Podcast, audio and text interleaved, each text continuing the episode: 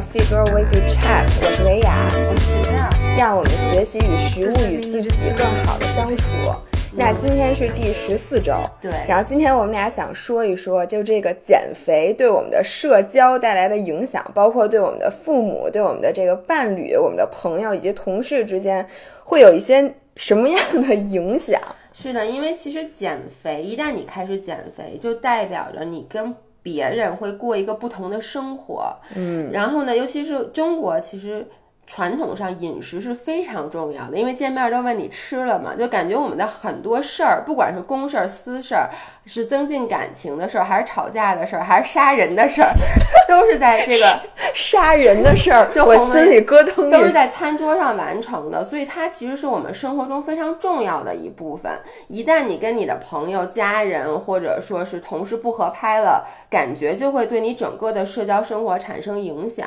那这个时候你怎么？才能在坚持自己更加健康的这个饮食习惯和不是变得特别事儿逼和特别招人烦之间找到一个平衡点。反正我听说某些人是非常招人烦、非常事儿逼的，因为呢，我们一个减脂营的粉丝，大家都知道我们的减脂营是给出这个整月的全套食谱的，但是我们当时其实给大家灵活度了，我们说如果你有这个什么。呃，丧葬嫁娶什么的，你就可以，对你其实就可以出去外面吃一顿。但是我们的这个粉丝那天在群里面说说有人结婚，说我是带着盒饭去的。他给我们发了一张照片，在一个满是山珍海味的婚礼上，他拿了一个巨小的饭盒在吃。反正就一个特别清淡的，就是咱们减脂营备的餐。然后他呢，当时在群里发这个是要求表扬，就说网红阿姨，请你们看看我，你看我多自律啊！你看这是我参加我好朋友的婚礼，然后大家都在吃那个海山包翅、燕包翅，然后你看我在吃，比如咱们就拿饺子馅粥来举例子，我在吃饺子馅粥，你们快夸夸我。结果我们俩不但没有夸他，我们俩还把这孩子给骂了一顿。我们就说，你连你朋友的婚礼你都不能全身心的参与一下。我说你以后还有朋友吗？我试想一下，如果我结婚，如果你拿盒饭盒盒，对，如果你的盒饭是空的，我能理过你。如果你带了一个空的饭盒，我可以理解你是要因为 Giselle never left food，对对吧？如果你还带了一个盒饭，里是你做的饭，我真的呀我我再也不会。跟你变成就这么好的朋友，我觉得这个其实有一点点不尊重人，你觉觉觉不觉得？就比如说，我说我请你吃饭，来来来，我的生日 party，然后你你来，真的就有这种人。先说不是真的有这种人，我以前就是这样的一个人。就比如说我的朋友过生日，说请大家吃饭，当然那个是大学的时候啊，我那时候还极端节食的时候，然后大家都去带着礼物什么的，然后我每次。进门第一件事，我先跟大家所有人说，我说我不吃啊，你们千万别让我吃饭。就是你一说完这个话，所有人都觉得有点扫兴。对，因为大家都说，哎，咱们点什么呀？什么点这个点那个？然后我就说，哎，别给我点，别给我点，我不吃，我不吃。就是。其实你不吃就不吃了，你还非得跟所有人宣扬一下。而且你说完了之后，其实其他的人会觉得自己吃饭就有点 guilty。对，因为我相信，除非是身材特别好、从来没胖过的人，所有的女生都对自己的身材有一点点的 conscious，然后都是想。吃的更加健康，这是每一个人的目标。然后在这个时候，等于说大家都说今天我放松一下吧，因为谁谁过生日或这是一个婚礼，我好好吃一顿的时候，有一个特别不识趣儿的人站出来，带着自己的盒饭说：“哎，我今天还是要健康，我跟你们说，我这个一定要按照我的计划。”而且你还说说这个我为什么不吃，那个我为什么不吃，这些都太胖了。你说完了之后，大家。然后，如果是我，我以后再也不叫你吃饭了，就除非我叫你去吃沙拉，否则 otherwise，在我吃火锅的时候，我肯定不会给你打电话了。对，所以其实我原来也干过这种事儿，嗯，就是当然了，我不知道他们是要去这样的饭馆，然后那天我并没有 prepare 说我今天要 cheat day，然后我去了之后发现，比如或者还有的人，他本来约我到新元素，嗯，然后吃了一顿之后，他说他没吃饱。说不行，你得你得再陪我吃点别的，你得陪我吃刀削面去。于是到刀削面，他说你是不是也没吃饱？要么你也吃点。有时候我就会说，我说不行，刀削面太胖了，我吃不起。这时候那对方就很尴尬，嗯，然后他就会说，嗯。那要不然走吧，其实我也吃饱了。其实也看对方是一个什么样的人，尤其如果对方跟你一样是一个女生，然后她也有一点点在说我要节食的时候，你这么一说就会给别人一点压力。就别说别人了，比如说咱俩，嗯，你其实往往很多时候是因为你吃不了了，你吃不下了，但你跟我，比如你吃两口说，哎呀我吃饱了，然后我就觉得我还跟没吃似的，我就会有一点点 guilty。这也是昨天咱们讨论那个，就是星期一大家听的 peer pressure 的一种，对。但是我们遇到这种情况，其实非常非常的普遍。对，而且怎么说呢？我我现因为我以前就是这样的一个人，我真的很扫兴。大家都知道我在大学的时候就特别特别瘦嘛，九十六斤，然后极端节食。我每一次。跟朋友出去吃饭，我都是一口都不吃，因为我是这样一个人。我不知道有没有大家跟我一样的，就是我要不然就一口都不吃，那我就不吃了。我只要一吃，我就停不下来。所以其实是这样。如果说你说我减肥，那我去你们多吃点，我少吃两口，其实这种不招人讨厌。我就是这样，对你就是这样的，你就说。比如说我每别人每个菜可能加半盘，你每个筷每个菜加两筷子，大家不会特别明显的察觉到，因为你一边聊一边吃。但我做不到你这点，我就只能是 all in 或者就是 nothing nothing。所以我每次说我一口都不吃，然后大家都在聊天，然后我就在那坐着跟服务员说：“哎，来杯水。”但是你不要忘了，其实你人是要吃饭的，你不可能什么都不吃。然后看他看大家吃的时候，你就很饿很饿。然后回到家的时候，但是你已经宣称你不吃了，你也你就不能吃。对，而且我心里就是觉得，比如说大家吃火锅，我就觉得我真的不能吃火锅，因为火锅真的很胖。然后大家都说，哎，那给你点一清汤锅，你涮点菜。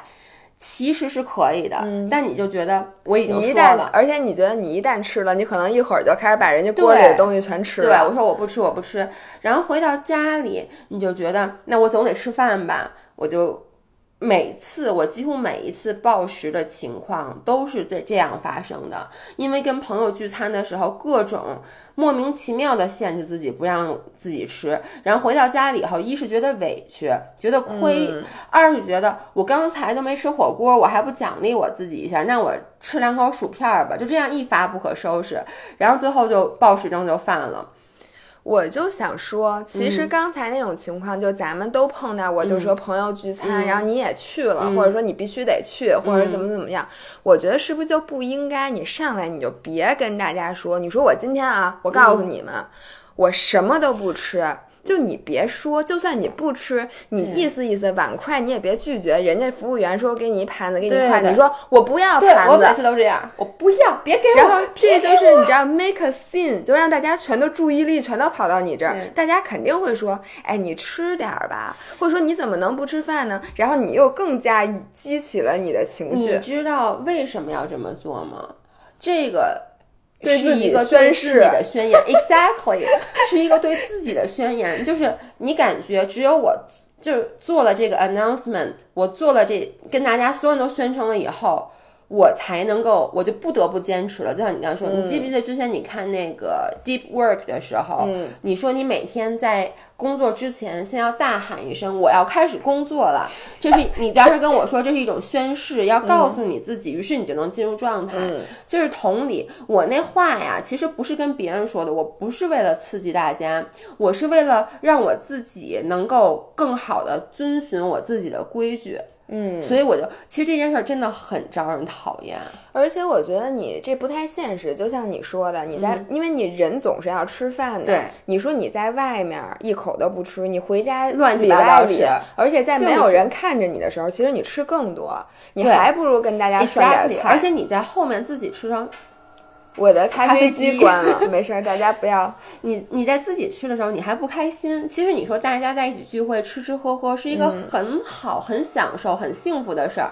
你偏在那时候当一个特别扫兴的人，不光扫别人，不光扫别人的兴，也扫自己的兴。而且你知道还会出现什么情况？下回等你 cheat day 的时候，所有人就该说哟。可不是你那天什么都不吃了，或者你今天怎么就大家会以后就是甭管你吃和不吃，大家的关注点全都在你这儿，这样你其实特难受。对，而且大家会觉得，哎，你这不是能吃吗？你为什么就不跟我们吃？就会觉得你我当时就这么觉得，你这样，你当时不是跟我生气，就是觉得我那天有一次特别生气，就是因为某些人老给我讲他跟那个什么柔术课的同学，然后吃多多吃多多，然后我每次叫他吃饭，他都不去，给我气的。我就想，难道咱俩以后做见面只能拿打开电脑吗？就是这就回到 peer pressure，因为我柔术课的同学大家都吃特别多。那你那会儿也不会扫兴啊？对我不会扫兴，是因为我觉得跟他们吃，我反而压力会更小，因为大家身材都不好。你能理解？哎，就是柔术课同学，哎，下次吧，往往死里打。因为柔术课的同学真的身材都不太好，柔术一点都不减肥，我跟你说。然后大家身材都不好，然后大家还可劲儿往死里吃。这个时候我就没有 peer pressure，而我跟你坐在一起，你已经这么瘦了，你还吃两口就吃，就说我吃饱了，我会承受无比大的 peer pressure。就是为什么我不给你吃饭？下一次我雇俩群众演员。对，你看，比如说，比如说张涵和何建、老何都在的时候，我就会吃的更加多一点，因为就是有别人烘托这个气氛。嗯。吃饭跟你吃饭太难了，还得烘托气氛。我觉得这个吃饭是一点，其实我还有一个困扰就是喝酒。嗯，因为是这样的，大家都知道，我们跟大家经常说，其实所有人都知道，酒精在你体内的时候，你真的是对减肥有百害而无一利。对，但是人为什么还要喝酒？就是为了高兴。嗯，很多时候，其实我去参加一个局，我特意就是说，人家他们去吃火锅什么，我就说我不去，我晚点去找你们。结果我去的时候，发现他们开始喝酒了，就没躲过去。对，然后你很尴尬，因为你知道，当一个酒局上面有一个人来了，他说我今天一口酒都不喝啊。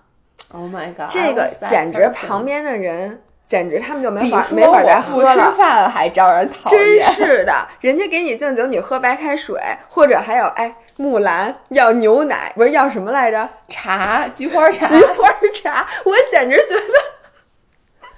那那你说这种情况下，我每次都很尴尬。我有时候就会强迫自己说，行，那我今天就跟你们喝。嗯。然后呢，喝完了之后，自己回家无比的愤怒。心想我为什么要喝酒？而且你喝都喝不高兴。我大多数的时候一边喝酒一边觉得自己跟喝毒药似的。嗯，除非哎，像你是另外一种人，我是另外一种人。你是一喝，然后就干脆把自己喝多。我每次喝酒都要喝醉，要不然的话我就一口就跟吃饭一样。你发现没有？你不管是吃饭。还是喝酒，还是生活中的任何，就是有度。你所有东西都是一点点就好了。我是我姥姥的孩子，对你所有东西都有度，就是。我觉得吃饭喝酒都是小头，你任何事儿，你做事儿也是。比如说你看东西，就是维亚，比如说看美剧，他就一集一集看。我从来都是等一个美剧，它一季完了，我才会开始看，因为我无法接受看一集，然后等着下一集再出。我喝酒也是，我要不然就一口都不喝，我要喝就要往死里喝。其实维亚刚才说的，喝酒真的是对减肥，别说对减肥了，对没有没有好处。就是对身体真的是对，但是对心理有好处。对，对心灵健康其实是有帮助，因为有的时候你需要通过酒精来让你 blow off some steam。对，呃，大家，但是你的 steam blow off 的有点多。其实我在今年夏天之前已经很久没喝酒了。我和薇娅都很少喝酒，薇娅有时候还喝一点，因为我就是有时候那种社交社交喝，你没办法，因为你不想扫兴。我是一个特别怕扫兴的人，对，所以薇娅每次都就是我们俩，比如说那次咱们去那个。那个叫哪儿？那个夜店妹，然后那不是夜店，人家已经纠正过你了。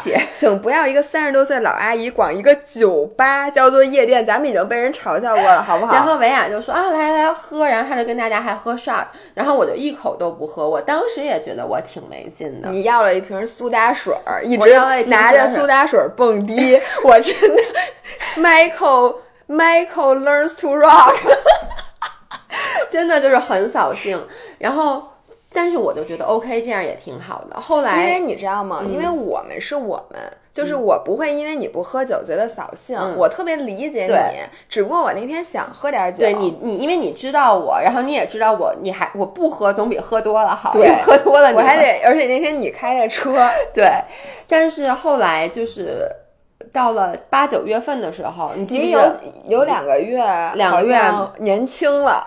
然后你知道是这样的，就是我有一些朋友，然后呢说，哎，咱们喝一次吧。后来那天那个时候啊，我膨胀了。我跟你说为什么？因为我在八月份的时候我瘦了好多，你知道吗？就是可能因为之前那段时间我不是胃不好吗？你记得吗？就在七八月份的时候我胃不好，吃不下东西，导致我在八月份的时候体重就六十一公斤，拿到了一个新低。那个时候后来有人叫我喝酒。我就说，哎，其实我现在可以来一下。所以很多人说，为什么只叫这次出去玩胖了六斤？我就说，不是这个出去玩胖的，是我之前很长一段时间，其实我已经连续的吃多挺长一段时间了。其实就是从那次喝酒开始的。我现在又变成那个不喝酒的人，因为我那一次喝多以后。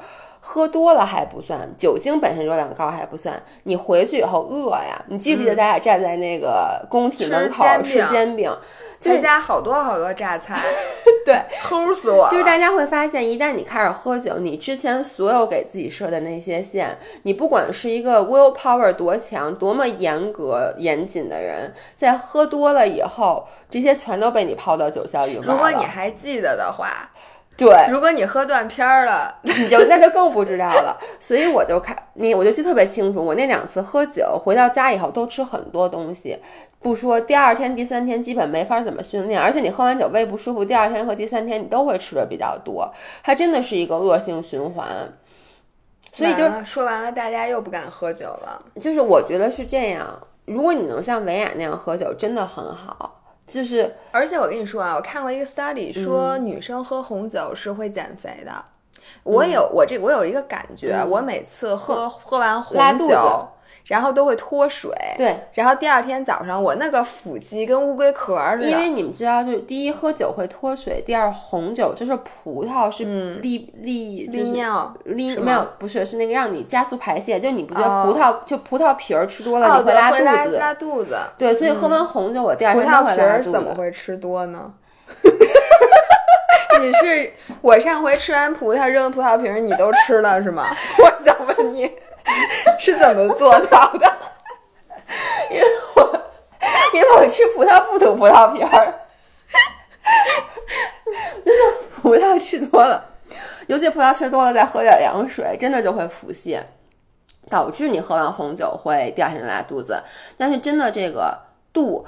我在拿自在这儿拿自己当一个反面教材，我相信很多人和我一样，就是像你这样的人，永远也得不了暴食症，这是套餐，暴食症、抑郁、饮酗酒，感觉有问题 少女、失足少女。其实我觉得我们这种人叫什么人？我们这种人就是。自控力比较差的人，就是，但是你自控力好的时候特好，其实他差的时候特差。其实就是说我是没有自控力的人，就是我不开始，我一旦零和一这东西，就一旦这个东西上，就一旦我开始，这个时候我就无法利用自己的自控力。其实你一开始 say no，说我不喝，我也不吃，我觉得这个不需要很大的自控力。因为你就一开始就说我一点都不碰，但是我永远我一直在希望自己能变得有一点度。我觉得现在吃饭我好一点，比如说吃零食，就是我能现在稍微好一点。比如说吃，可不是你昨天站那儿吃黑米圈儿，但我黑米圈儿没吃完一整袋。这要以前我肯定是吃完一整袋。但是因为我跟你说录视频的时候不能吃黑米圈儿，要不然你肯定吃完了。我跟你说，我跟你说，你往嘴里塞那速度，赶上我往那搅拌机里倒倒。黑米圈，我真的觉得你是把脑袋摘了罐子。就我吃东西特别快，我们家人吃东西都快。那家伙一个一个，我觉得机械手臂都递不了这么准时。就在这一个嚼完的时候，那一个刚好抛啪不到嘴里，那个时候刚好，你知道吗？一切刚刚好。但是我还是想说，我还是适时的停止了。包括我吃，比如说吃奶衣服那个。那个牛牛杂酥，就我们都觉得很好吃，但是我给自己说，我一天最多吃两个。我觉得在因为有过暴食症，导致我现在和食物的关系，你现在和食物关系确实好多，确实好多了。然后我会不停的提醒我自己，你要有一个度，你吃两口就 OK 了。我现在已经挺好，但酒这个东西啊，我还是没有达到那个。就是你的那个水平。我跟你说，喝酒不容易，因为酒会侵蚀你的这个神经。因为我每次都是，我真的想的时候我就喝一杯，但喝完一杯有点高兴，别人说来再来一杯。呃，你这个因为你的情绪也是一个 emotional，对，你一喝吧，特高兴。我每我真的每次一喝就能爬到墙上。因为有的时候吧，你你而且你平时容易紧张，就容易焦虑，这个时候酒精对你就是毒品。对，就你一旦吸上了这个酒精的这个劲儿，你一下放松了之后，你。反而会做出很多 overreact 的举动。对，像我，因为我平时就高兴，所以呢，喝酒对我的情绪没那么大影响。我喝完酒真跟大疯子似的。你平时也是疯子，所以你喝完酒就变成了一个。所以就是说，喝酒对社交的影响。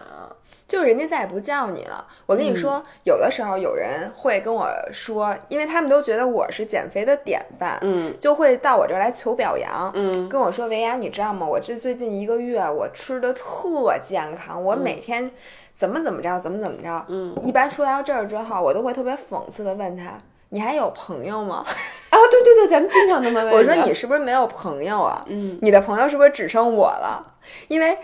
我真的是，我现在这个减肥减到这个现在，嗯，我真的身边很多我原来跟我关系挺好的，我也愿意跟他们 hang out 的人，现在都很少很少很少叫我出来了，因为我无法参与他们的那些局，嗯，我也无法参与他们那些 trip，就有的时候他们说，哎，咱们这周末咱们仨那个闺蜜到成都去，嗯，咱们吃火锅，吃完火锅咱们蹦迪或者什么的，你说这种事儿我会去吗？你想想就觉得蹦迪这件事听上去，现在让我觉得好累。我感觉我能吐人一身，我也是，而且我觉得我头发里面都是火锅味儿，怎么蹦迪？就是。就这个又回到我之前讲的肠道菌群。其实我现在不是刻意的限制自己，我原来特爱吃火锅，就是因为我老何，就我老公原来在成都常住过一阵儿，然后那阵儿呢，我就培养起了自己这个吃火锅的习惯。我真的觉得火锅太香、太好吃，川菜我都特别爱吃。嗯，然后现在呢，反正就经过一长段时间，你不吃特别辣的，不吃特别咸的，不吃特别油的东西，你现在想到火锅，你心理上一点都不想吃。吃了，然后你吃完了之后，可能吃的时候当时是香的，但是我保证我一定会难受三天以上。就你感觉你整个的肠胃都是那个火锅味儿，整个什么什么，我现在这个人设已经不适合去吃那些东西了。那所以你说朋友聚餐吃的最多的不是烤串就是火锅，对对吧？所以你现在他们以以前都是人家叫你，你只要有空你就会去，现在你都问，哎，你们吃什么呀？那他们吃的大多数都是这种东西，而且说实话，人家也不愿意跟我一块儿吃。就像刚才说的，吃完了之后，就是我不但不吃，吃的少吧，还扫人家的兴。所以现在真的，我的朋友都是像你这么 pathetic 的中年减肥妇女。但是我们还是要其实寻求一个方法，因为大，因为咱们两个现在是健身博主，我觉得大家其实能理解，很多人是能对我们有理解。他们，我跟你说，他们好多人看我的笑话。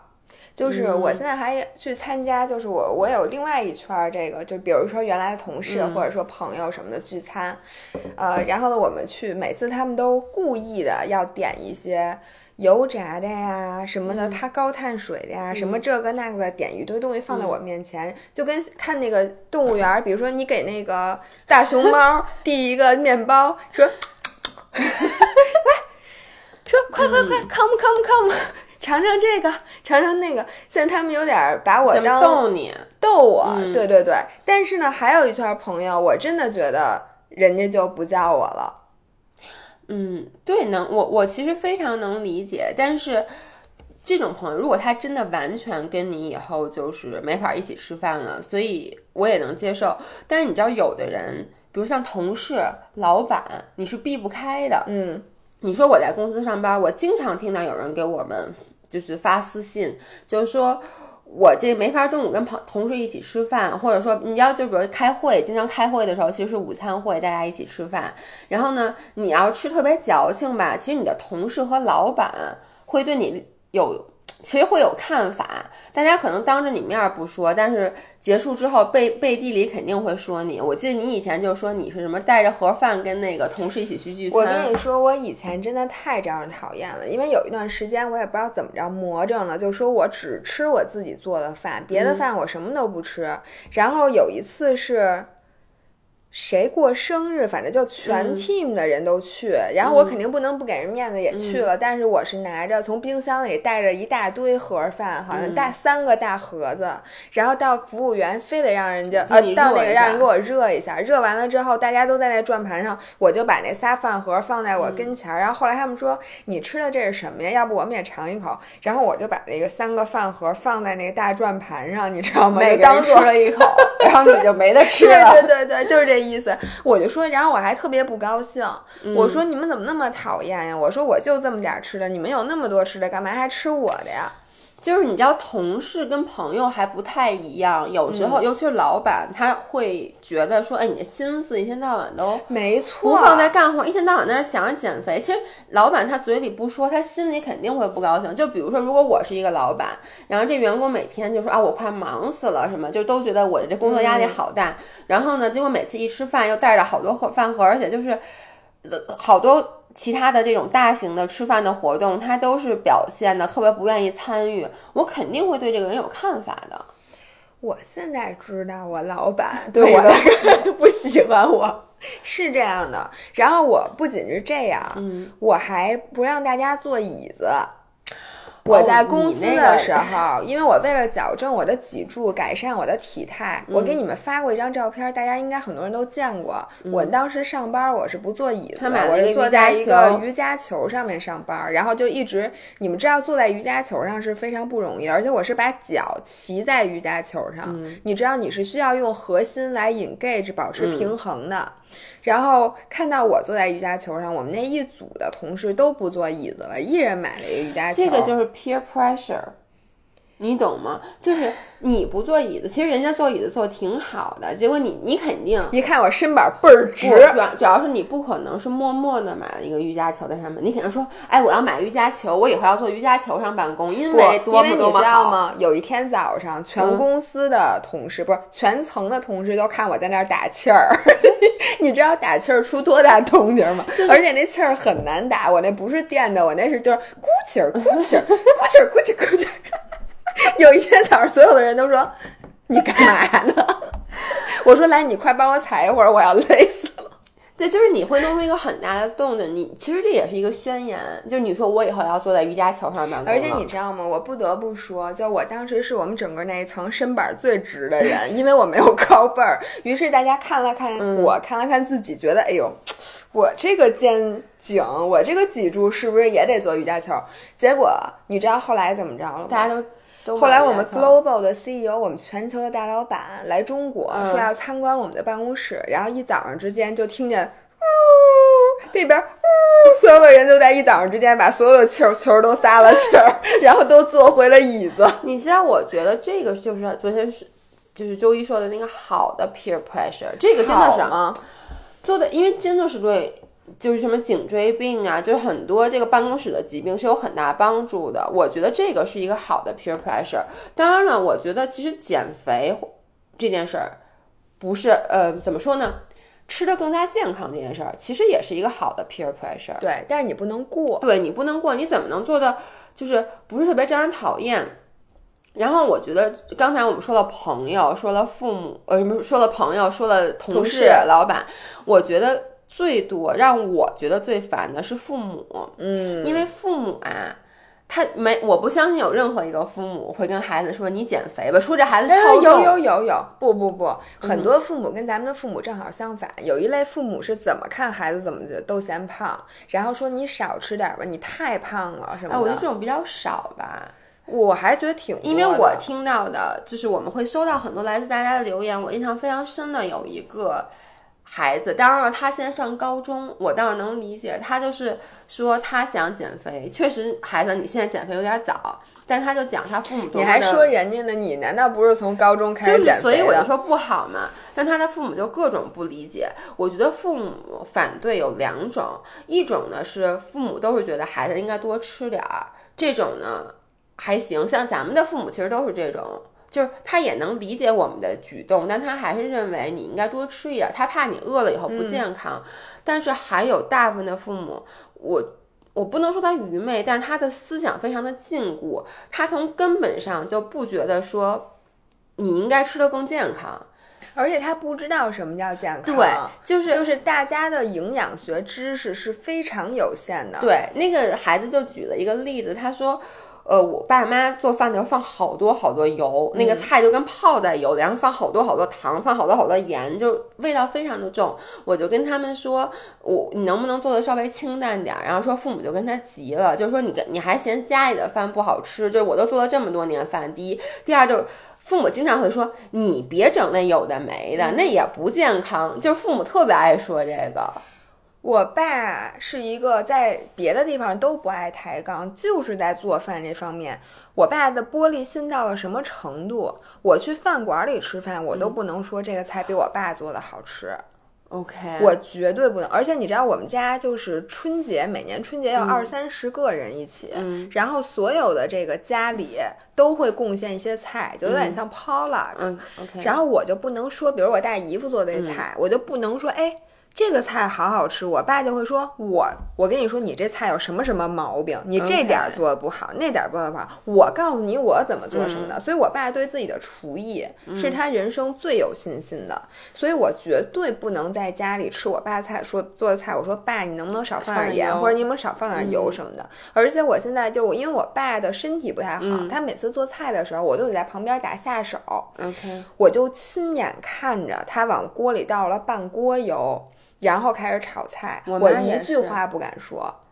我妈也是，但我我有时候会说，我说你少放点油。然后我妈有有时候她会听，有时候她会那种，她可能当时心情不好，她就会那种皱着眉头就说你别管我，你能理解吗？这不跟你一样吗？就跟我一样。你每次说别管我这仨字，我心里都咯噔一声，因为我觉得这话是你老跟我说的。就你别管我行不行啊？哎呀，你现在别把我。你为什么要把这件事往我身上引？我问你为什么？因为是你说出来的。我在，我在这岔开，稍微岔开一下。你知道我男朋友已经出差一周多了，他昨天晚上终于回来了。他在飞机上在听咱们说父母的那期嗯音频，然后他昨天晚上回到家，我就我就跟他急了，因为我说一个什么，他就说：“你看你又跟你妈一样。” 你看，你还说你不是我爸？我跟你说，张涵真的是，没有活到现在还没有活明白吗？他真的，然后我就跟他很生气，我说你别老把我妈往我身上引，就我说一个什么，我说你烦不烦？他说你看你跟你妈一样。完了，我觉得你这日子过不下去了。以后你说的每一你的一举一动，我和张涵都会把它套到你身上。对我昨天晚上你就跟他说，我说你要再提我妈，我就跟你急，然后他就不敢说了。我岔开一下，我我接着说回来，就是说你妈会很不高兴，对，就父母会，他是怎么说？他觉得我活，我吃的盐比你吃的饭还多，你还管我来怎么做饭？这是第一。第二就是父母他接收这些比较新新鲜的信息，很多人是比较迟钝的。他在他的心里有一套什么东西健康，比如就别说父母了，我觉得现在很多人，比如说啊，早饭。嗯，这件事儿已经有很多的研究证明，只要你没有本身有胆囊炎，或者你本身有一些身体的障碍，你是一个非常健康的人，早饭真的不是必须的。这已经有很多实验证明了。当然了，我不能说它百分之百对，但至少基于现在绝大部分的实验都是这样的。但是你绝对不能跟父母这么说，你父母就说还能不吃早饭了？你不吃早饭，巴拉巴拉巴拉就说一大堆。给，然后你就跟他举例子，你就说，其实已经有研究证明，他什么找了多少人，这个实验进行了多久，他就会完全无视那个实验，他根本不听你解释，因为你们俩根本没活在一个世界里，所以你想，而且就跟比如说你七老八十了，人家突然告诉你说，哎呦，其实就是应该每天喝好多油，不能吃蛋白质，不能吃。碳水你也接受不了，对，就是你到时候肯定会说什么？呢而且就算你你觉得他说的可能是对的，你也会继续按照这。你都这么着大半辈子，你说你能改吗？对，就是我觉得我的父母都还好。你知道我男朋友他爸爸是医生，嗯，我就经常跟他生气，反正他也不听我音频，我就在这说。你确定吗？我确定，他是一个医生。他给我买了一大堆海参，然后就非让我吃，然后我就跟他说：“叔叔。”然后他说：“你海参里面有胶原蛋白。”嗯我就跟他说：“叔叔，其实胶原蛋白是一种非常劣质的蛋白质，你不如吃鸡蛋。”嗯，然后呢，海参里面的确含有一些氨基酸，但其实现在人的饮食，我们营养都不欠缺，就是通过正常的饮食都能够补。然后呢，他爸就。不停的跟我说，他爸居然给了我一本营养学的书，是一九八六年出版的，就是和你一样大的一本书。就他爸会跟我说说那个，你看这什么什么书上都写了，包括他爸对于我不吃早饭这件事儿，他爸就说你不吃早饭的话，什么各种就给我举了一大堆的病例，然后我就跟他说，叔叔其实现在已经翻新了，他不能接受，他是觉得这事儿啊，说实话，这事儿赖你。对哎，你的长辈给你做了海参，你就吃的海参能杀了你不是因为他给我买了好多，我跟他说的是，我说叔叔以后不用买了。我说其实我不吃海参，你这句，话是我招人讨厌。但是你知道吗？我们家冰箱没地儿搁别的了，我冻的那些枣啊、葡萄啊都搁不下，都让我给扔了。不是，那你就算你你给我呀，我们家有地儿搁呀。你说你说这话是不是有点招人烦？是是是，我的错。但其实我想举明的一个点就是，你跟朋友、跟同事都还好，因为比如说你们俩吃不到一块儿去，最差最差就是我们别一块儿吃就别一块儿吃饭。像你你说的，以后人也不叫你了，你吃饭你也不叫他们了。但是很多人可能跟父母一起住，你说咋办？就是。父母做的这饭，你说你不吃，那完蛋了，你太伤父母的心了。但是我觉得，就像我一直有一个观点，嗯就我就是这么从我父母那儿，就是从精神上独立出来的，就是从吃饭这件事儿。嗯。就是说我发现了一种方式，就是说通过一段时间的沟通，你让他们知道现在饮食这事儿是我自己说了算了，嗯。就你也不用过多的跟我说，嗯。我想吃什么，我不想吃什么，你不要管我，嗯。然后呢，我也不不管你，你吃你的，我吃我，咱们还坐在一块儿吃饭，嗯。但是我吃我是今天吃一碗白菜呢，嗯。我还是今天吃你做的鱼呢？我吃几块鱼什么的？嗯我吃不吃多少米饭这件事儿，你也别看，你也别管，嗯因为最开始的时候家长一定是管，因为他从小就管你嘛。但是经过一段时间，就是你从一个很小的举动开始，这我之前已经说过了。然后慢慢慢慢的，你发现你的家长其实他们是可以慢慢的的独立出来。对，只能这样。嗯，其实我觉得你这个点很好，就是我跟我男朋友他爸妈这次嗯出去玩嘛，也是一开始他们是不能接受我不跟他们一起吃的，嗯你、但到最后基本上就是我就跟他们说，你们做什么你们做你的，像他嗯爸每天晚上煮面条什么的，然后。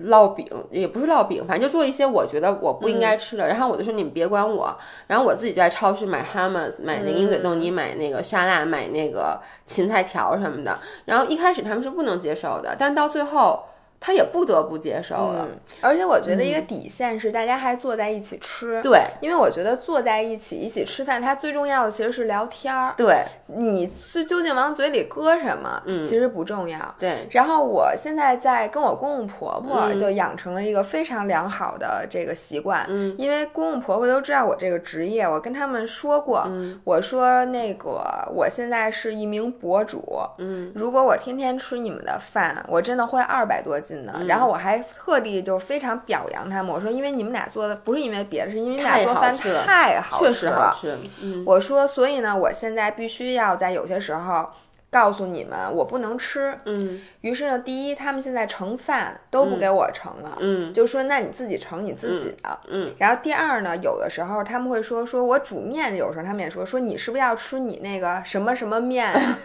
就他们会非常体贴。然后我就说行，我说你们先把你们的饭做好，嗯。然后我会比如说自己拿一个小锅，嗯，去煮我那个面。面，但是我煮完了之后呢，我会坐在那儿，然后呢，用他们的他们的菜我也会吃，嗯但我就可能就少吃一点儿，嗯然后他们也不会劝我了。但是后来大家发现，就甭管你吃的是什么，大家坐在一起的那个气氛，其实还是和以前一样好的，嗯这并不会破坏我们的关系。对，我觉得是，如果像咱们一样，第一，嗯父母确实开明；第二呢，年纪咱们也比较大了，确实嗯是成年人，这个会比较好执行。呃，可能很多人，我觉得他比较年轻，比如还在上学，跟父母在一起住，就是自己可能没有什么能力，像咱俩这样的，还说，第一，他是每天都一起吃，嗯，然后呢，第二，他可能自己没有什么能力，说我自己带一份饭。我觉得像维亚刚才说的，你从一点点开始，嗯，你先跟父母说，哎，能不能这样？就是比如你们要是实在不能听我的，说做饭少放一点油，少放一点盐。你们吃了一辈子，你们习惯。那能不能这样？妈妈，你在做饭的时候留出一部分菜给我，我自己做。那你就可以按照，比如说我们视频里经常发的这些东西啊，去自己做。做完以后，其实坦白讲，我们也不是说让大家吃的清汤寡水的，我们的饭依旧很好吃。那可能你让他们尝尝你做的，可能父母也就慢慢的。会能接受，我觉得这点大家应该可以参考一下。我就是我不是和我想尿尿。哎，某些人竟然在录着一半音频去上了一个厕所，我实在憋不住了，我快他喝了巨大的一杯咖啡，所以刚才你说话抖了吗？然后我继续说，大家可以参考一下。我就和这样一个类似父母的人生活在一起，那就是老何。嗯，老何是一个什么样的人呢？首先，他三餐不能落，甭管他前一天吃了多撑，他第二天依然可以吃下东西。而且，就算他中午吃的很多，他到晚上依然会很饿。嗯嗯嗯。第二，老何最大的困扰是他总是长不了体重，就是他无论怎么吃，他的体重都是纹丝不动。嗯，有可能还会瘦一点，太他妈烦了。而且，老何喜欢吃的这个东西呢，其实都非常的诱人。就是，所以呢，我就和这样的一个人生活在一起。但是为了维持一个稳固的夫妻关系，嗯，我也不能他每次叫我吃夜宵的时候，我都说我不去，嗯，这样子呢，我们俩可能就得离婚了。你每次都去，好像每次都去。对，我觉得这点特别了不起。和和父母，而且他每一顿饭我都跟他一起吃。那我到底是怎么做到这一切的呢？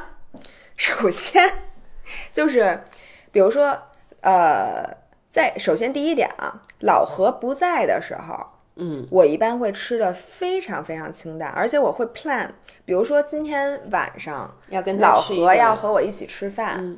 那我今天中午和今天早上，就在他不和我吃的饭的时候，我就会吃的很清淡。这给大家翻译一下，就说如果你和父母生活，或者你和一个像我老公一样的人一起生活的话，你可以在不和他吃饭，比如你在学校的那顿，你在公司的那顿，就请你吃尽可能健康的东西，你把肚子留到跟他一块儿吃饭的那个时候，然后。第二呢，你这个真的需要一些自控力了。嗯，就是说你跟他去一起吃的时候，但是你不能一吃就多，一吃就多。如果说你锻炼一段时间，我相信你可以掌握。就是说，呃，他比如说他点了五个菜，他在那儿吃，那你每个菜你吃一点儿，然后你浅尝辄止，然后到点儿就停。嗯，我在我在这插一句，不好意思，我发现就我举一个例子，因为我发现，比如说维亚跟她老公一起出去吃饭，比如她老公点什么烤串什么的，维亚会点两个凉菜，然后她在旁边可能吃半个烤串或者一个烤串，剩下时候她在谁吃半个烤串？那烤串一共就三片肉，我举个例子，但是你每次好像就是在吃凉菜，我每一个都吃，嗯，但是我就吃一点儿，嗯，就是我不会。往死里吃，最后老何没吃饱，然后 饿着又又说我，我可没，我可没说啊，我没说，我没说。然后就算是夜宵，其实我也就是陪着的，因为你不能让他自己去吃夜宵，对吗？然后，但是我每一块吃一点儿，其实我跟你们说，你吃一点儿真的不会影响你任何事儿的。嗯，就是他不会说，因为你又不是说每天都去吃夜宵，嗯，就他不会让你长胖的。但是呢，就是说，然后你还陪着他，然后他也很高兴，然后我也觉得和他 spend the quality time。然后第三个就是，你不别让他管你，因为很多时候俩人吃饭会互相劝。说哎，对，你怎么你吃啊？你吃点这个，哎，说跟你这特好吃，那吃点这个特好吃。然后现在老何呢，因为他本身就是我们俩在这方面，老何特别好，他从不会把他的标准强加于我。就算是我们去吃了一个他特别爱吃的，然后我那天真的吃不下去，他会问说，呃，说你你不饿对吧？你不你不想吃对吧？说那你就别吃，他是自己想吃吧？不是，他有时候会说，他还有时候跟我说说你别到时候吃完又难受，你别吃了。就是老何是绝不会劝我吃东西的，然后我跟他说，比如说这顿饭我我要真的不吃，我就会告诉他，我说我不吃啊，我陪你去，嗯，那样他整个自己就会默默的吃完一个饭，然后他也不会说非得让我吃这样，所以我觉得我们俩这个 balance，嗯哼，就拿捏的非常好，嗯，我觉得对维亚刚才分享了一下她的经验，呃。我觉得你有点站着说话不腰疼，为什么呢？因为你是可以浅尝辄止的人。我觉得现在又分两类人了。我觉得如果你是一个跟维亚一样比较有度的人，那你特别适用维亚刚才那个方法，就是每一顿都跟着一起去吃，然后吃吃两口，然后。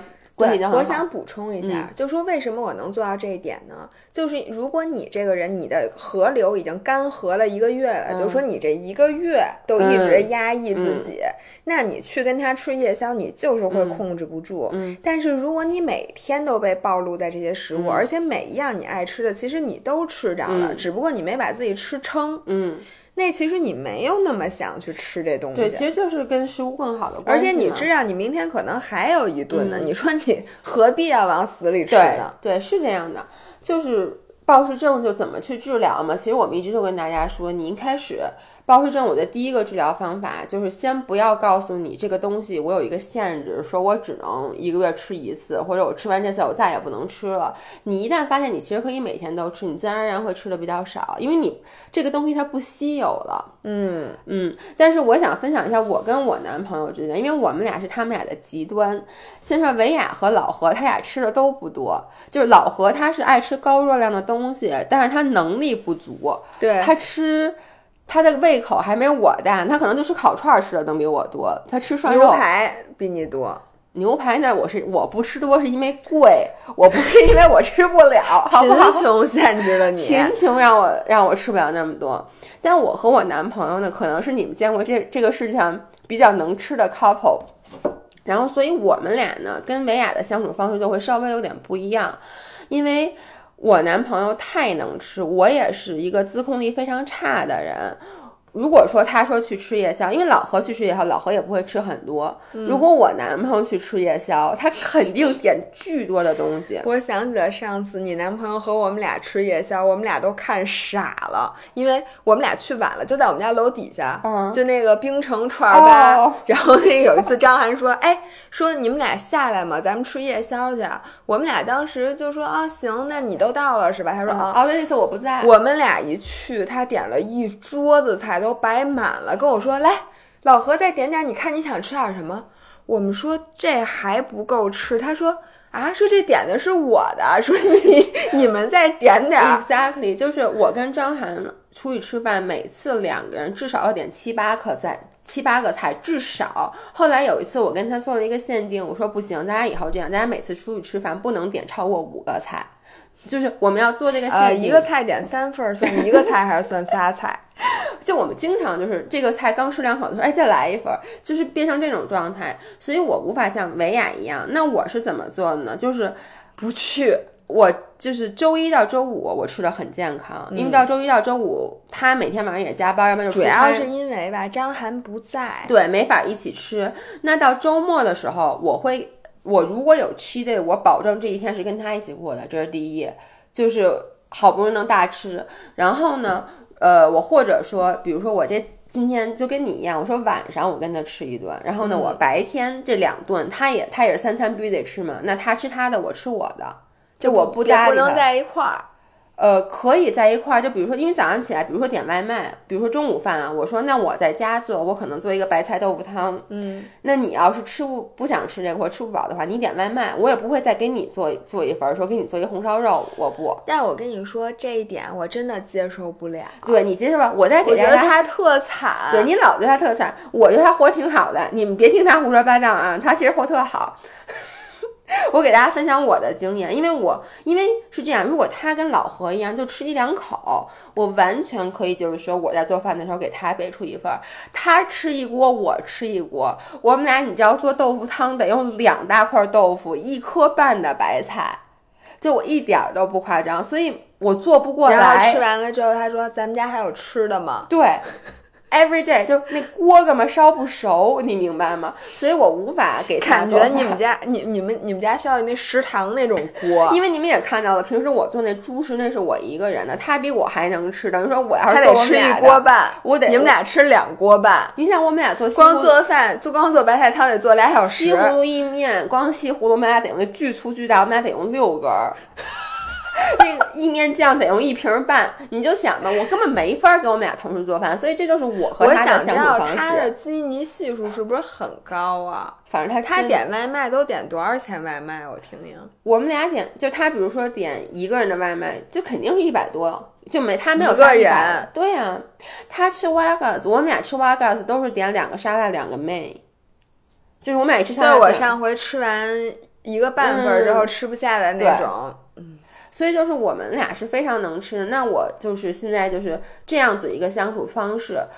还有一个，我觉得是大家可以尝试的。如果说你跟我一样也很很爱吃东西，然后也喜欢在家做饭，就是我们减脂营里面很多人都说，一开始她也担心说她做减脂营的饭没法跟老公吃到一块儿去。结果后来发现说老公太爱吃了，把她减脂营的饭备的餐都给吃了，他们就急了。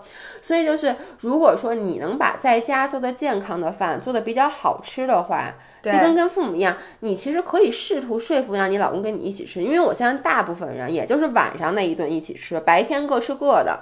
所以呢，白天他肯定在外面一般是吃外卖的，那他吃外卖已经很不健康了。那你让他晚上回到家吃一顿健康的饭，这是挺好的一件事儿。老何现在是这样的，我基本上把减脂营的，就是我们做的每一道经典的菜。都给他吃过，然后他有的爱吃，有的不爱吃。爱吃的，然后爱吃的时候呢，他就会跟我说：“嗯，这个可以有。”嗯，比如说现在可以有的是什么呢？首先，我们俩做的最经典的就是 Kale Salad 配牛排。嗯，这个特别方便，而且呢。又是有牛排，我一般给他煎两块牛排，然后我自己煎一块三文鱼，这样我吃半块牛排，半块三文鱼，他吃一块半牛排加半块三文鱼。嗯，然后有时候做 surf and turf，就我做五只虾，然后做一大块牛排，然后这样他吃一块牛排加两只虾，我吃三只虾加沙拉，比如说就这样吃，这个是经典的。还有一个就是那西葫芦意面，我会给他多放好多。香肠，另外的话，我会给他做一道虾饼，或者说再煎一块牛排，因为他其实比我多吃的就是那块肉。对，就他，因为他。超级爱吃肉，对。然后还有一个呢，就是菜花米炒饭，比如说，然后我就会把那个大大部分的牛肉放在他那个炒饭里头，然后我自己盛一小碗。你好无私啊！我每次给张凡加饭的时候，我都会看，然后呢，如果他，我都会把那肉多的那一碗给我。首先，我们俩永远没有他吃的比我多，都是同样的。然后我会。可是张涵的胃口就是比你大，那我想问你，他能吃？其实他说实话啊，我们俩的张涵就真要是吃的话，他胃口没有我大。就我们俩差不多，因为张涵人家天天都能吃好的，但你就是对，因为我一般比如吃，我白天肯定就吃的比较少了，就是他等于说白天已经吃过了，所以我觉得没有什么是不可调和的，就是饮食方面，我们说就是说减肥会影响我们社交，其实和你的其他生活习惯不一样是。是相同的。在这里，我要分享一下我和老何。很多人当时都问说：“你老公，比如你们俩出去玩，你每天早上要跑步，但是你老公一步都不跑，那你是怎么 manage 的？”嗯，然后我的 manage 方式呢，就是我让他晚点起。嗯，就我会在他还没起床的时候，自己先出去跑步，然后等我回来的时候他起了，这样我们俩还可以一起吃早饭。对，然后我也高兴呢，也没耽误他的事儿。对，所以就是说，你其实无。论如何，你们俩生活习惯再不一样，你都可以有一个方法调和这个矛盾。其实就是。包括你看，像你是一个 morning person，我是一个 night person。你喜欢早上起来工作健身，我喜欢晚上工作健身。呃，但是我们两个其实大部分的时间要在一起工作。那我们就比如说，我们就说中午十一点以后到下午的，比如说四点钟之前，咱俩都醒着的时候，只有这一段是吗？就咱俩都三点就睡了。就是我，因为你说你晚上是一点都不想工作，你的 will power 在晚上是没有的，晚上你需要放松。而我呢，就是早上起来起不来，我晚上的工作效率比较高，那我就会比如说把我自己工作的时间，我可以往晚上放，比如说写推送什么的。然后呢，拍视频什么的，就在两个人一起这个合集相交的时候，两个人一起工作。其实健康的饮食也是和所有的一样，就是当你和一个跟你生活习惯不一样的人相处的时候，你如何去找到一个 balance 的 point？其实俩人需要各退一步，就各让一步，都做出一些牺牲。那你对你来讲，你的牺牲就可能是你不要说一见到谁你就说我告诉你们，我今天一口不吃，对对对，这些东西都太不健康了，我不吃。就首先你不能这样，对。其次呢，你也不能说我为了迎合这个东西，我完全牺牲我自己，我就那样。这两种其实都是不可取的。对，我觉得我的朋友现在已经挺了解我的。经常我们一起吃饭的时候，他们会说：“哎，这个你能不能吃？”他们会问我一下。这里面就是大部分餐厅你都能找着你能吃的东西。对，如果说我今天不是 cheat day，我说我就会稍微严格一点。那你就找任何一个餐厅，只要里面有沙拉有青菜，你怎么不能吃？一定能吃。你就没有必要一上去就说我一口都不吃。嗯，因为还是那句话。减肥这件事儿，它是一个一辈子的事儿，它本身你也不应该做的就是不吃，这个永远是不对的。这你要不吃的话，一定影响到的不只是你的社交生活了，它会影响你的一切。对，嗯。最后我想说一个，一个已经减了一年多脂的人，想在这里说一句良心话，嗯。就是，其实你就算我每天晚上跟老何去吃夜宵，我每次都吃几个串儿，再加上凉菜什么的，其实都不会让你胖的。真正让你一下子胖很多，或者说让你一直减不下来肥的，就是你的心态忽上忽下。就是今天一口饭不吃，然后明天暴食，对，就这种心态是真正让你失败的。对，所以说大家其实还是要内观，就是说甭管你怎么样，你只要把心态放平稳，对。你把自己和食物的关系和自己的关系给捋顺了，其实这个东西都是水到渠成的事儿。对，因为它是减脂，其实是一个很漫长的过程。对，你不要给自己那么大的压力，因为没有任何一个人是说我一定要在什么之什么时候之前把肥减下来，要不然你全家就因你而死。就或者就是说你会遭受多么大的这个打击？没有的，大部分人其实他减肥是因为我想得到一个更好的状态，然后反而你给自己这时候设了一个比较严格的限制，以后会让你变得比以前更加不好。然后我在这里面就是。你要去找一个适合自己的。如果你的心态本身是一个平稳的人，像维亚这样，那 OK，你每天称体重，每天监测自己的一个变化，然后呃严格一点，我觉得没问题，因为这个不会影响你，不会让你崩溃。但如果你是像我一样这种本身很情绪化、容易焦虑、情绪容易激动的人，又容易着急的人，那你就为什么还要自找苦吃，每天给自己称体重呢？我看那个群里经常有人说，哎，我这点跑了两天步，怎么还沉了？就是你不要老去关注体重，很多人都问我说：“哎，你那六斤到底减怎么样？”坦白讲，因为我爸就是出事儿这件事儿，导致我这两个礼拜一直都没有好好没有称体重。嗯，但我心里也不想这件事儿。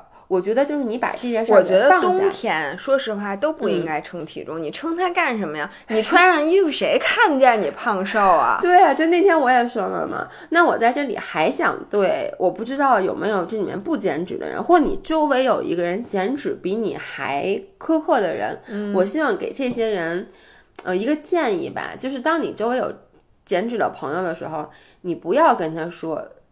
你吃说你吃这个不长胖，或者去质疑他说你干嘛不吃饭呀？嗯，就这种质疑其实挺招人讨厌的。嗯，我最讨厌的就是，比如我去吃跟大家一起吃饭，然后我说，哎，这个别人给我说你尝一下这个，我说这个太过分了，我今儿不能吃。然后我最讨厌别人跟我说你吃吧，长不胖，就或者说哎呦你都这样了。就我跟你说，其实那个人啊。他就是希望你吃的，这是对他吃的一种认可，你知道吧？你知道我都怎么说吗？就别人给我夹到碗里，我说啊，行行行，你放着，我根本不说，我不会说这东西我不吃的，我就让他放我盘里。嗯，然后我觉得这个是对对方的尊重，而且他觉得放在我盘里，我也没说没拒绝，他也就可以吃了。对，但是对方其实我现在是在给对方说嘛，就是你也应该理解一下，就是对你谁都别管谁，就我最讨厌就是我。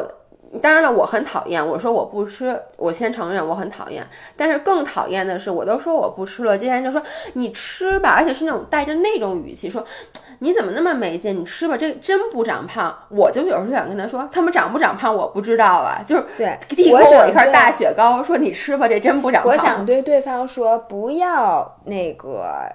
为了自己想吃，对，而强行寻求一个健身博主的认可，因为他觉得只要都吃了，那这东西一定能吃。对，就每个人其实都是不一样的，我们的生理和心理都是不一样的，这是一个要慢慢摸索。就是第一，比如到底多多么频繁的去称体重，或者说多么严格的限制自己的饮食，这个你首先要看你心里能接受的程度，以及你生理能接受的程度，你的身体到底能接受你给自己一个多么严格的饮食。对，而且我还是最后那句话，还是要在内心找到一个 balance point，就是你自己观察你自己的情绪。那我我首先你先知道你最近这一段时间，不要想昨天啊，你最近一段时间你吃的是正常的量呢，还是比你应该吃的多了呢？还是比你应该吃的少了？嗯，如果你觉得是正常的，你在想，哎，那我现在这个情绪是不是稳定？我能不能？继续这个 momentum，坚持这个。如果你觉得我虽然吃的量是 OK 的，但是我的心理承受了巨大的压力，那你一定是有一些地方不对劲。对，比如说，呃，你和他人、他别人的这个相处模式不对，对，或者说你有一样东西，你其实是在强行压抑自己的愿望。但是其实呢，你会发现，比如说你想吃那几样东西，你其实都有一个 solution 的。对。或者是说你吃今天吃明就是明天可能你就没那么想了，或者是你有一个替代品，它其实同样的好吃，但是又能解你这个馋。反正我建议大家真的不要老天天称体重，还是天天没事儿冥想一下，做一下 self reflection。这个真是我天天都做的。现在，就是你会想你现在在这个减脂路上是不是 sustainable 的。对我现在就是 listen to my body。嗯，如果我这段时间就是很饿、很想吃，我就不太设限。但是我会说，我会尽量的寻找一些健康的选择。如果这段时间我。正好赶上我胃口一般，那我会更好的去利用它。对，但是你不要反着来说，在我最饿的时候就不吃。我我最饿的时候，我非要减脂，我就是不吃。然后在我这段时间明明可以状态挺好的，我也没那么饿时候，我我我就想不行，我吃太少，我得增肌。对，我要增肌，就特别没有必要。OK，那今天差不多说这些，但最后我们还想给大家讲一个小的故事，就是你想跟大家分享的。我跟你们说啊，这事儿是这样的。我昨天看了一下微博，微博上有一个人说说，哎呀，我好骄傲啊！说那个维雅代言的金盏花水上面，就是去淘宝上面搜这个东西，写的是维雅推荐。薇娅推荐。是这样的，我们再再往对不起，再往前说一下，就是我们在昨天的时候，微博上发了一个金，就是 Kills 那个金盏花水的推广，是薇娅发了一个酒图，对。对对，然后就出现了这件事儿。于是呢，我就顺着那个链接，因为那个链接当时爸爸们让我们放的是薇娅同款链接，嗯，然后后面是一个链接，我点进去之后发现是薇娅推荐，薇娅对，然后呢，我就说哇。我说真红了！我说淘宝 Q's 的官方旗舰店都写我推荐，我当时觉得特别的振奋这件事儿。就是说这，于是呢，我就截了一个图，先是发到了我们的股东群里，然后又发了一个朋友圈。我心说，难道是因为我这个脸又油又长痘，所以他们觉得我的这个说法特别 convincing，所以就把我的名字放上了吗？然后这时候我收到了雪片一边一。一一一样的这个这个评论说，那好像不是你。然后我昨天才知道，有一个带货二点七亿的淘宝超级大网红，叫做薇娅，就是字不一样，是那个草字头。它是薇娅，V I Y A，嗯，然后它叫薇娅。对，我真的不知道这个人，然后我孤陋寡闻。然后我来补充一下，因为美雅一开始看到这个，她先是截图发在股东群里，她就说：“我去，说这是我吗？怎么天猫官网说是我推的呀？”然后我们其他人纷纷的还说：“他可以用你的这个，他这是不是侵权了呀？他怎么能把你的名字写错呢？你得告他。”当时我就说：“这名字都写不对，也不做点功课，就是说咱们股东群里没有一个人知道这人是谁，对，就大家都不知道。”然后呢？Why？维亚还把这个发在了我们和我们 MCN，就是我们帮我们处理商务的这个 agency。我说这个是什么情况？他发了一个截图，然后有点假装小愤怒的说：“这是什么情况？连我名字都拼错了，这个也 然后说也就是类似于那种你也太不做功课了，你了解不了解这个博主啊？结果人家 agency 的小姑娘安琪回了一个说，哈哈哈哈，这不是你，人家是人家是一个超牛逼的带货女王，然后给我发了一个他们他带货的数据图。然后我跟你说，我就玻璃心了，因为我看了这个薇娅和我同名的这个人的事迹。什么比李佳琦带货还牛逼？什么二点七个亿？呃，你然后你今天还跟我说他请了卡戴珊。然后我我以前从来没有听说过这个人。三炮昨天在维亚发完这件事儿以后，我看朋就是我朋友圈另外人发一个帖子，说什么卡戴珊入驻什么淘宝直播。我点进去一看，第一句话写的是什么世纪大网红维薇娅把什么那个全球最。王子卡戴珊请到了他的直播间，什么就是说这是是是就是他第一次来中国的直播间就被请到了那个薇娅，就是说薇娅很红，那卡戴珊也很紫，强强联合。同学们，你们知道这件事儿对我的内心幼小的心灵造成的有点玻璃心，因为他一开始在所有群里都那种，哎呀，怎么就那种干嘛用我的名字也不问一下我，然后。接着，当我们发现这不是太阳，它就不出声了。不，我最开始都没看见，你知道吗？后来当我看见的时候，我真的我的心碎了一地。我都替你碎了，我很气愤。而且我跟你说，然后立马有一个粉丝给我发私信说：“怪不得，说我也是今天才知道是。”就是他不是你，因为呢，他说他以前提说提维亚和 Giselle，嗯，说提 Giselle 的时候，大家都说就没有反应；提到维亚的时候，大家说哦，我们知道这个人。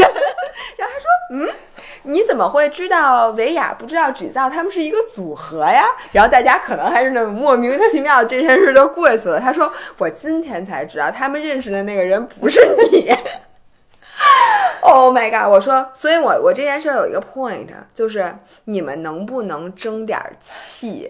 怎么让大家买二点七个亿是吗？你们把房子卖了，然后买买成零食。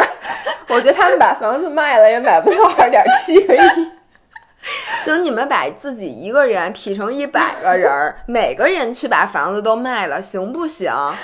反正就还是不够红。我跟你说，现在听我们节目的人，每一个人，请你把你自己想象成一百个人，同时在收听我们的节目。你让我找找自尊心，请你们大家让我们变得更红，让我们下次再有类似的情况发生，很气愤的说，为什么用我们侵犯了我们的肖像权的时候，人家不是说你想啥呢？这不是你，而是跟我们说对不起，对不起，说你的律师函可以 so good man 在哪里 OK，那他接着讲完，因为这件事儿是昨天晚上发生的。还有啊，我我想继续把这事儿讲完。然后，因为是昨天晚上，我是大概已经快睡觉的时候看到这件事儿的，所以呢，我昨天晚上就做了一个梦。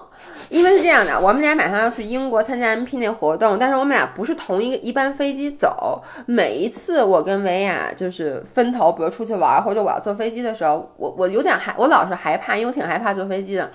双鱼座就会开始给自己写故事，我就老问维亚说：“你死了就是我死。”对，我就老说，如果我们俩其中任何一个不在，一定要留好遗言，就是说这个公司的股份怎么着啊？没有，你那天告诉我了，说你不用留遗嘱，你就把密码告诉我，把把你银行卡的密码告诉我。我的意思就是说，比如说以后你该如何消费我的死亡？就比如说你，我就咱们家你那死 亡，你又不是人家薇娅，我怎么消费你的死亡？不，咱咱这是一个故，你可能因。此火了，你也就上个北京小报了最后一版最后一条。如果说我出点什么事儿，然后你再通过我，比如你再悼念我，你再做那么两期视频，可能你一下就火了。我不相信。然后昨天晚上做梦，我就梦见维亚死了。然后呢，我就为了因为维亚，我生了一个女儿，因为我老公也姓张，然后我生完这女儿，我就给起名也叫维亚。